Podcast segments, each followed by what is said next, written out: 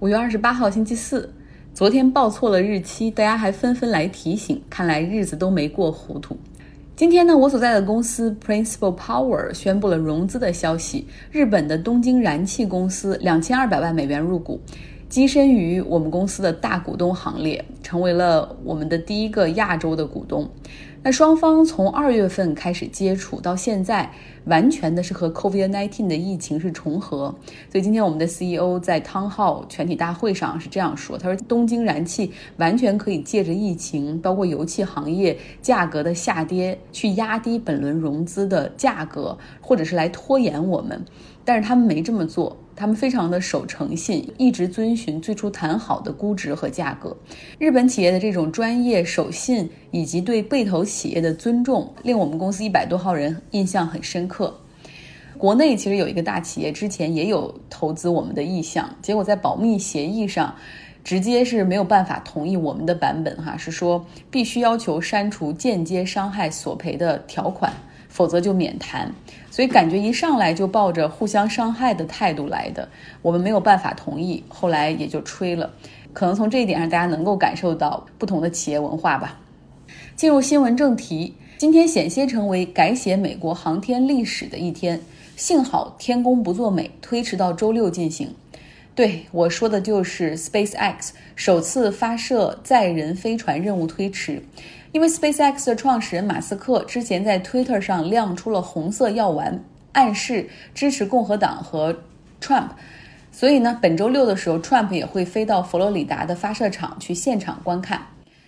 SpaceX 的猎鹰九号第一次试飞是在二零一零年的冬天，当时是要向他们的超级大客户 NASA 展示一下，就是他们有能力来接这个订单，前往国际空间站进行物资的运送。那个时候起飞之前，工程师上工程师们发现火箭的引擎油箱上有裂痕，要求推迟项目，因为要把它全部卸下来修补再重装，可能需要几周的时间。SpaceX 的 CEO 马斯克和他们的首席工程师认为不需要这样耗时，因为这不是核心部件，完全可以把裂缝的部分给裁掉，无需拆卸就可以直接发射，哈，可以节省很多时间。NASA 的前工程师也自己上过天的那种宇航员 Risman，他当时呢在 SpaceX 做顾问，他当时气得用手直接敲墙说：“你们这样太疯狂了，这种不行。”但是最终呢，发射听取的是老板的意见，而不是专家的意见。所幸那一次试飞没有出现什么状况。Risman 无法想象 NASA 现在就仅用十年的时间就敢把。自己的两名经验丰富的宇航员交给 SpaceX 来测试他们的载人飞船。将坐上猎鹰九号飞船升空的是两位有两次往返国际空间站经验的宇航员，他们曾经在太空中工作过近四个月。SpaceX 到底是如何搭上 NASA 的？这还是一个很长的故事。我们要先说说冷战时期，当时美苏太空竞赛竞争之下，哈，让美国不仅完成了登月，而且还研发出了可以反复利用的航天飞船。为了凸显它可以反复利用，这个航天飞船的英文名字直接叫做 Space Shuttle。像 shuttle bus 一样来来回回往返于地球和太空，但是因为技术难度比较大，系统的设计也很复杂，零部件在升空和降落的时候容易耗损，不仅研发的耗资巨大，后期维护成本也很高。另外最可怕的就是安全系数不稳定。美国总共有五架航天飞机，其中有两架是坠毁，另外三架现在放在博物馆里。两架坠毁的飞机，一一个是在一九八六年挑战者号在起飞七十三秒之后爆炸解体，因为当时是对美国中小学生进行直播，所以成为了很多成为了一代美国人的噩梦。后来他们改进了技术哈，但是二零零三年哥伦比亚号爆炸，NASA 几经考虑，最终在二零一一年的时候决定正式终止航天飞机的这个项目，因为太昂贵了。同时，他们看到了科技圈的创新力，希望能够借助私人公司的力量去做载人飞船。然后，他们想象的场景是有很多家公司可以共同来出价竞争，哈，这样不仅会促进技术创新，而且价格也会下降。那么，这中间的没有自己航天飞船的时间，这种过渡期怎么办呢？那美国的宇航员怎么去送到国际空间站呢？他们很市场化，买的是俄罗斯人的服务，所以可以想象吗？两个曾经以及以及现在视彼此为头号敌人的国家，然后他们的宇航员会一起在哈萨克斯坦发射站里面，然后一起坐在狭小的飞船里肩并肩共同的升空。那十年里呢，俄罗斯为这个飞船一个座位的费用几乎涨了一倍的价格哈，从最初的。五千万美元一个座位，涨到现在要九千万美元才能买下这个座位。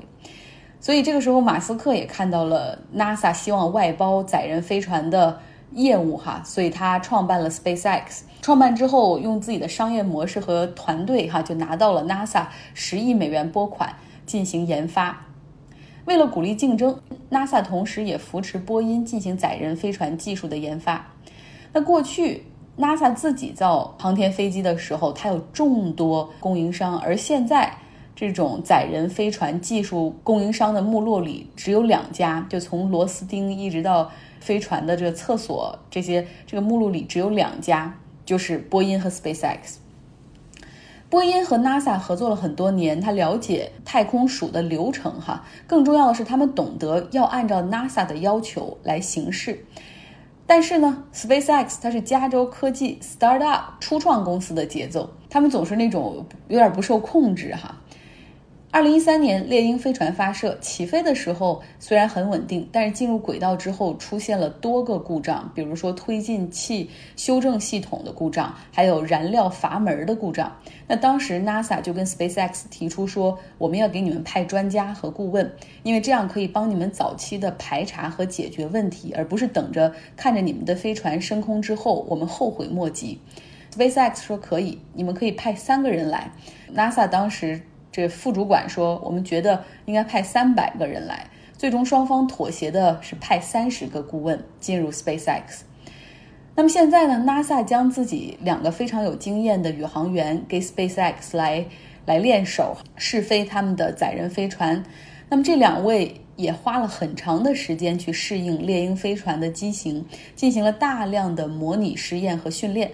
因为猎鹰飞船的控制面板和他们过去所经历的任何一种机型都不同。用他们的话说，感觉这个设置太豪华了，但不够实用。为什么会这么豪华？因为 SpaceX 的商业计划，猎鹰飞船的客户绝对不是 NASA 一家，他们未来还会把很多的富豪送去太空，然后收一次几百万美元，甚至几千万美元。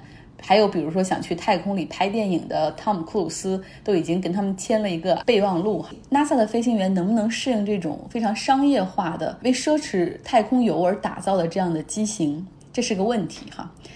本周六的起飞的过程中，还有一个是跟 NASA 过往任何一次载人飞船的起飞都不同的，就是 NASA 的工程师，他们的负责人只能站在后面看，真正进行指挥和操作的是 SpaceX 的工程师。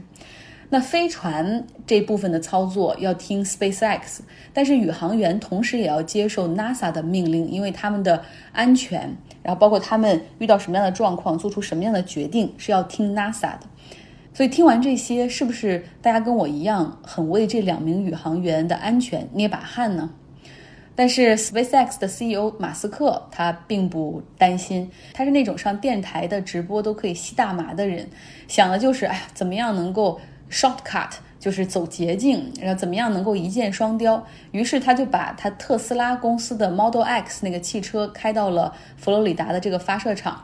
让这两个宇航员开着这个车哈，然后上发射台，又赚足了曝光，而且他把这个车身的两侧贴上了 NASA 的 logo，这让我想起了他之前发射的那台特斯拉的那个汽车还在火星的轨道上飘着，想想真的是垃圾啊，太空垃圾。但是我觉得马斯克这个人也不怎么样。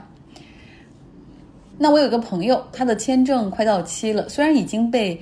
呃，U C Berkeley 的博士项目录取了，但是还是必须要先回到阿根廷，然后在本国申请签证，然后再来美国。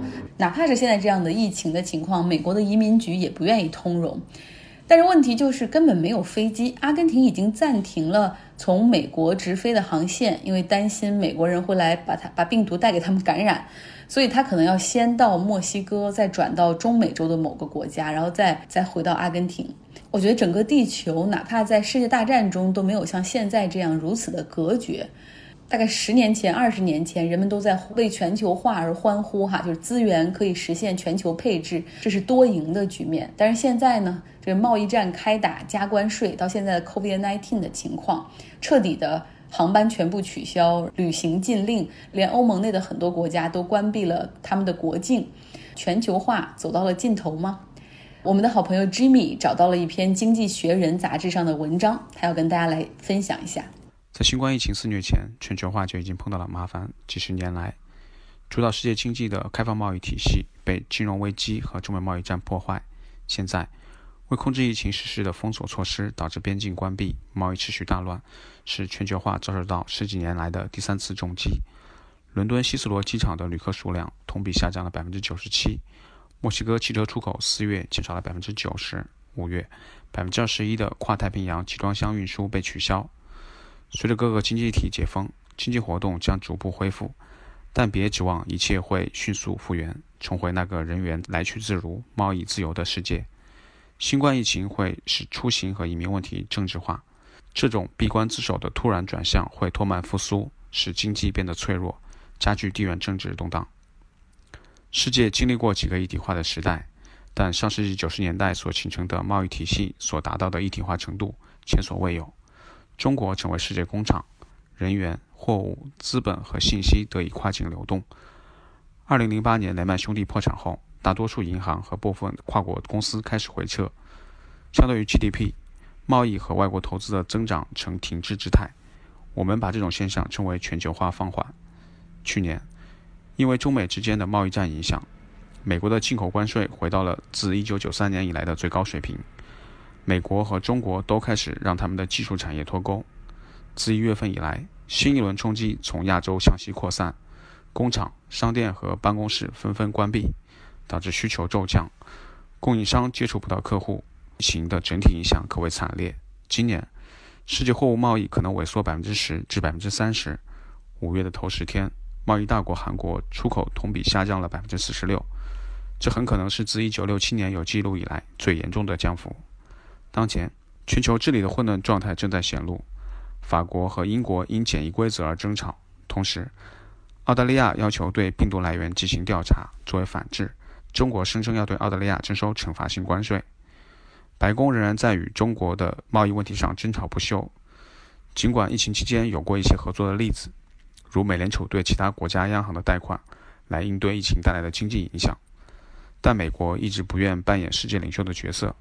国内的混乱和分裂状态严重损坏了美国的形象。世界范围内，公众舆论正在偏离全球化轨道。人们不安地发现，他们的健康依赖于因进口防护设备引起的争吵，依赖于在养老院和农场工作的移民工人。尽管信息流通基本上是自由的，但人员、货物和资本的流动则不是。